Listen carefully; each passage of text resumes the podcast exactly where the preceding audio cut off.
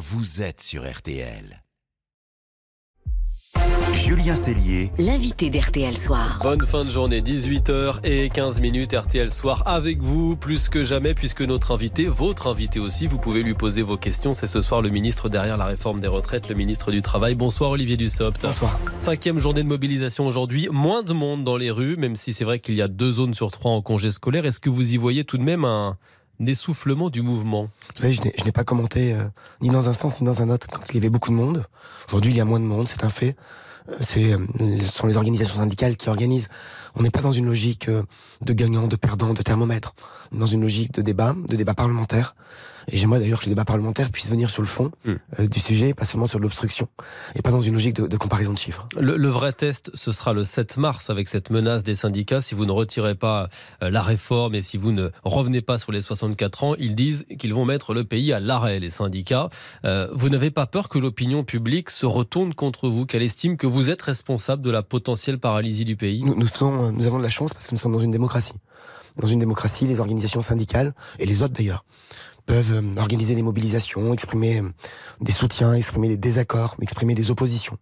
Nous avons toujours dit que nous respectons ces mouvements-là, toujours dit que nous respectons les expressions, mais toujours dit aussi que le blocage n'était pas une solution.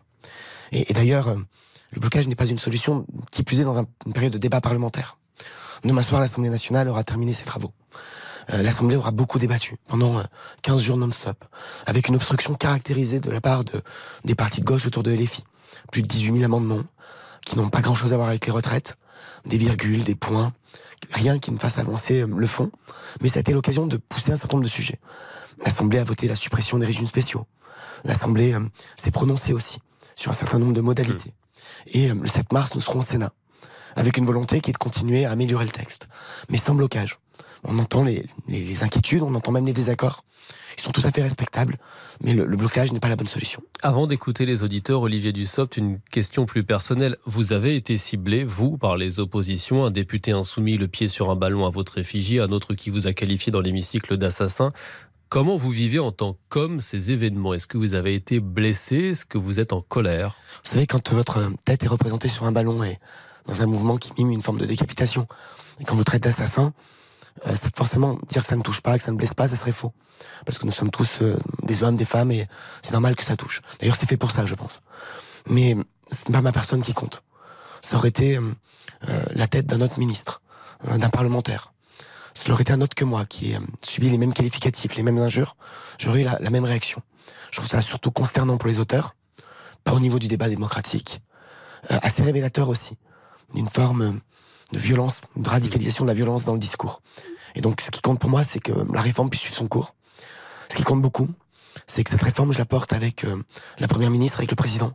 Je sais leur confiance et je la porte avec le soutien de toute la majorité. Votre protection policière a été renforcée. Est-ce que vous avez reçu des menaces? J'ai déjà répondu à cette question.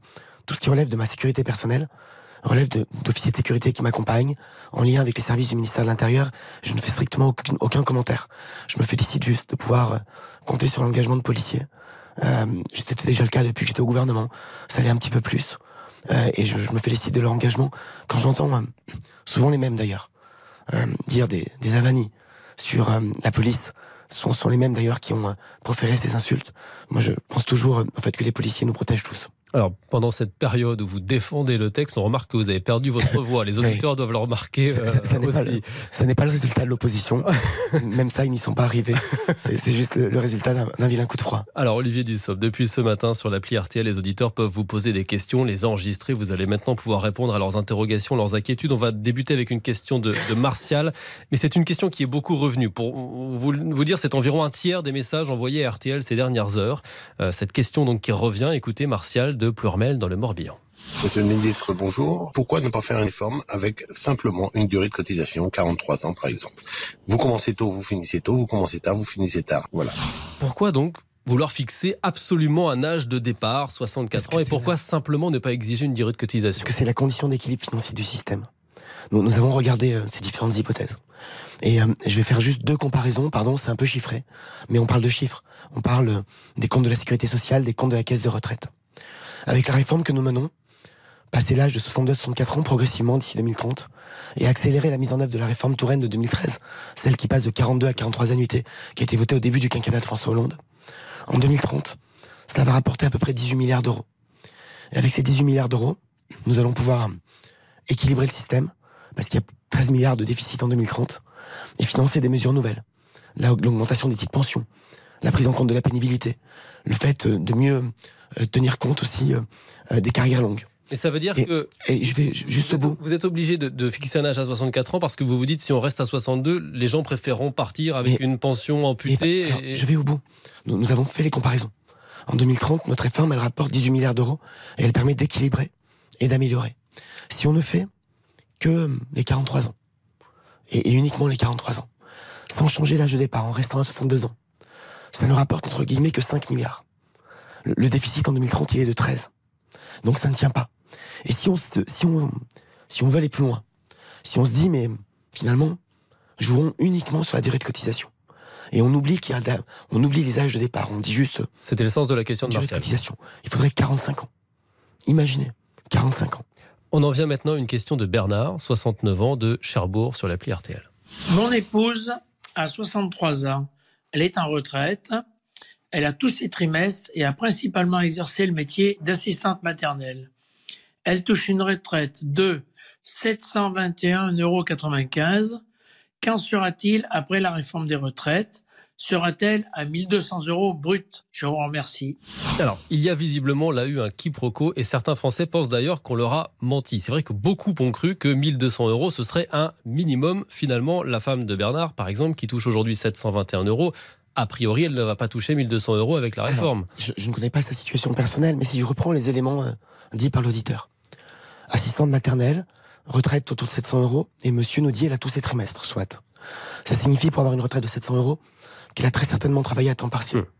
Et donc, ce que nous avons dit, ce que le président a dit, c'est une retraite à 85% du SMIC, qui fin 2023 fera autour de 2200 euros, pour une carrière complète, mais une carrière complète à temps plein. Avec la réforme que nous avons, avec la réforme que nous menons, les Français qui auront travaillé toute leur carrière, 43 années, 42 aujourd'hui, 43 demain, cotisés intégralement au SMIC, auront la garantie d'avoir 85% du SMIC, c'est 100 euros de plus que ce qu'ils auraient aujourd'hui. Vous vous dites c'est 40 000 personnes par an. La gauche, en s'appuyant sur les chiffres de la Sécu, dit bah, pour 1962, l'année 62, c'est 13 000 personnes seulement. moi, j'ai parlé de la génération 72. Donc la gauche fait ce qu'elle veut avec les chiffres. Mais c'est vrai que c'est peu pour la génération 62, 13 000 personnes, c'est très restreint. Mise en œuvre. Pardon. Tout ça monte en charge progressivement. Cette réforme, elle va permettre à 200 000 personnes par an. On a 800 000 départs à la retraite chaque année. Elle va permettre à 200 000 personnes par an d'avoir une retraite meilleure que sans la réforme. Dont, euh, en 2035, pour la génération 72, j'ai pas dire une bêtise, une vraie revalorisation de, 100 euros. Elle va permettre, pour les retraités actuels, aujourd'hui il y a 17 millions de retraités, elle va permettre à 1 800 000 retraités d'avoir une revalorisation. Et sur ce million 800 000, la moitié, 900 000, auront une revalorisation de 70 à 100 euros. Je reviens à, notre auditeur, votre auditeur, qui nous a dit, et je le crois évidemment, hum. ma femme a tous ses trimestres. Mais il y a de fortes chances qu'elle soit à temps partiel pour avoir euh, Probablement. à ce niveau-là. En plus, aide maternelle, c'est souvent des contrats, des quotités à temps hum. partiel. Elle sera revalorisée. Je, ne sais pas dire de combien comme ça. Hum. Mais elle sera revalorisée. Et vous comprenez qu'il y a eu une erreur de communication. Les Français ont vraiment cru que la retraite minimum serait à 1200 euros. On a entendu des ministres dire 1200, ce sera le plancher. Mais on a en France deux systèmes on a un système qui s'appelle le minimum vieillesse, l'ASPA, qui est, à, qui est à 960 euros.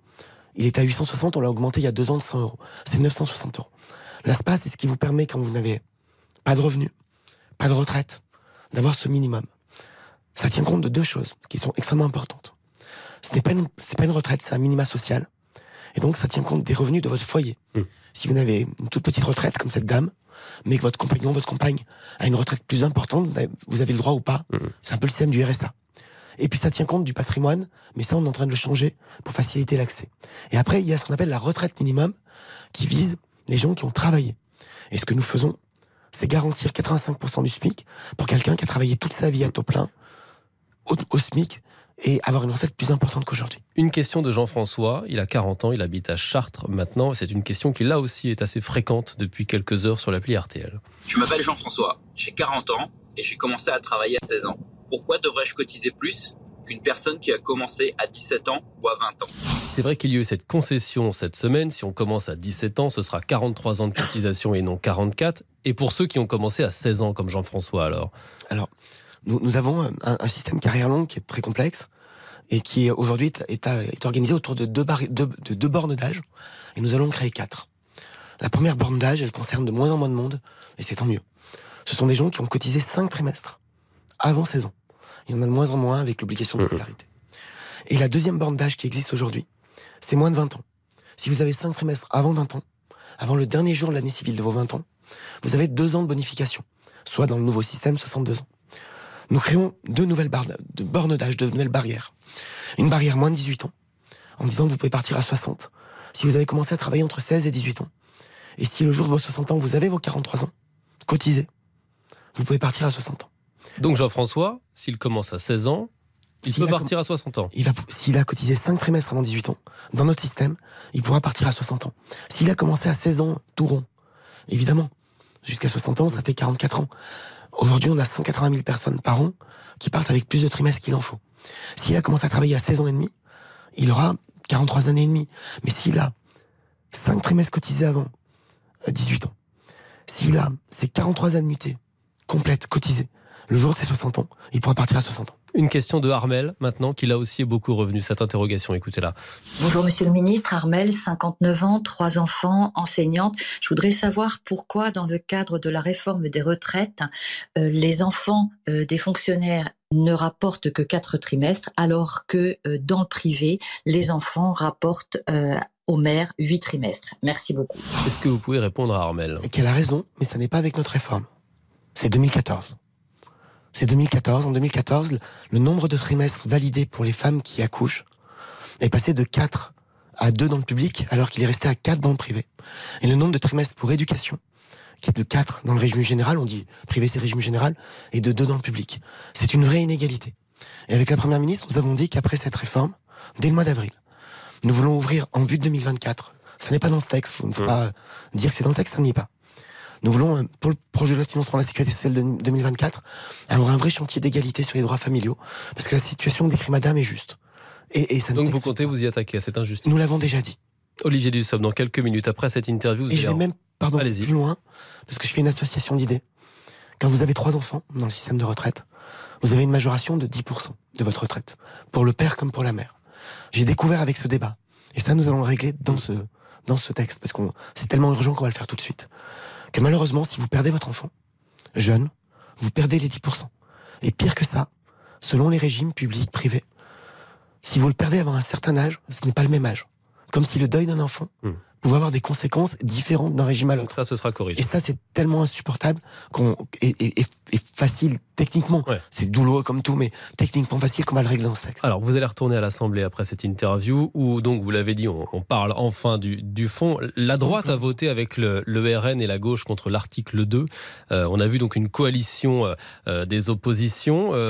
Est-ce que vous pensez vraiment que vous aurez une majorité pour voter ce texte, que vous arriverez à convaincre suffisamment dans les rangs des républicains? Trois, trois éléments de réponse.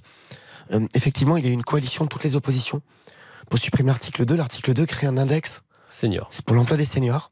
Et ce qui est paradoxal, c'est que euh, toute la gauche nous a dit vous ne faites pas assez pour les seniors et il supprime l'outil qui permet de mesurer l'implication et les progrès des entreprises. La droite a voté contre cet index en nous disant que euh, l'appliquer à partir de 50 salariés, ça lui paraissait trop et qu'elle euh, préférait finalement la première formule autour de 300. On verra ce qui se passe dans le débat au Sénat. Vous continuez de discuter avec la droite. Et, on va discuter au Sénat euh, pour voir comment cet index peut être réintégré ou pas.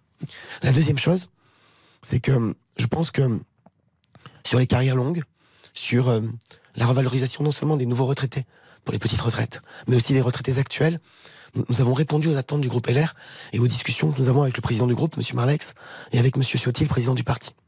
Puis enfin, dans votre question, il y a une incertitude. C'est est-ce qu'on va voter cette réforme hmm. À l'heure où nous parlons, la, France Insoumise a encore. Est-ce qu'on aura le temps d'aller au bout des débats? Oui, La France Insoumise a encore 10 000 amendements. Nous, ne sommes pas encore à l'article 3. Hmm.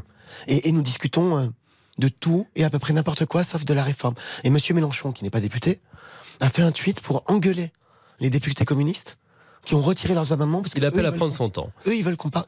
Et non seulement. Alors, vous avez peut-être vu, il dit. Euh, d'abord, il reproche aux députés communistes d'avoir euh, retiré leurs amendements. Les députés communistes veulent qu'on parle d'âge. Et il leur dit Vous êtes pressés d'être battus. Ce qui euh, n'est pas euh, ce qui signifie qu'il n'est peut-être pas très confiant de lui. Juste pour terminer, très rapidement, on a vu cet après-midi dans l'hémicycle un député LR vous accuser de euh, faire des mots croisés pendant les, débats. Vous êtes cruciverbiste à vos heures perdues quand les débats sont trop longs? Je, je, suis, c'est vrai qu'à l'occasion d'une suspension de séance, j'ai eu le malheur d'ouvrir cette grille trois minutes. Il m'a pas loupé. L'incident est clos. Merci Olivier Dussopt, ministre du Travail, d'avoir été ce soir notre invité, d'avoir répondu aux questions des auditeurs sur, euh, sur RTL. On vous laisse euh, retourner à l'Assemblée nationale où les débats se, se, poursuivent. RTL Soir continue, on revient dans une poignée de secondes. Il y aura vos dessous de l'actu. Michael Jordan aura 60 ans demain. La légende du basket qui reste une formidable machine à cash, même retraité. Et puis laissez-vous tenter dernier, on va apprendre plein de choses dans les couloirs de l'expo Picasso et la préhistoire. A tout de suite, restez avec nous. Julien Cellier.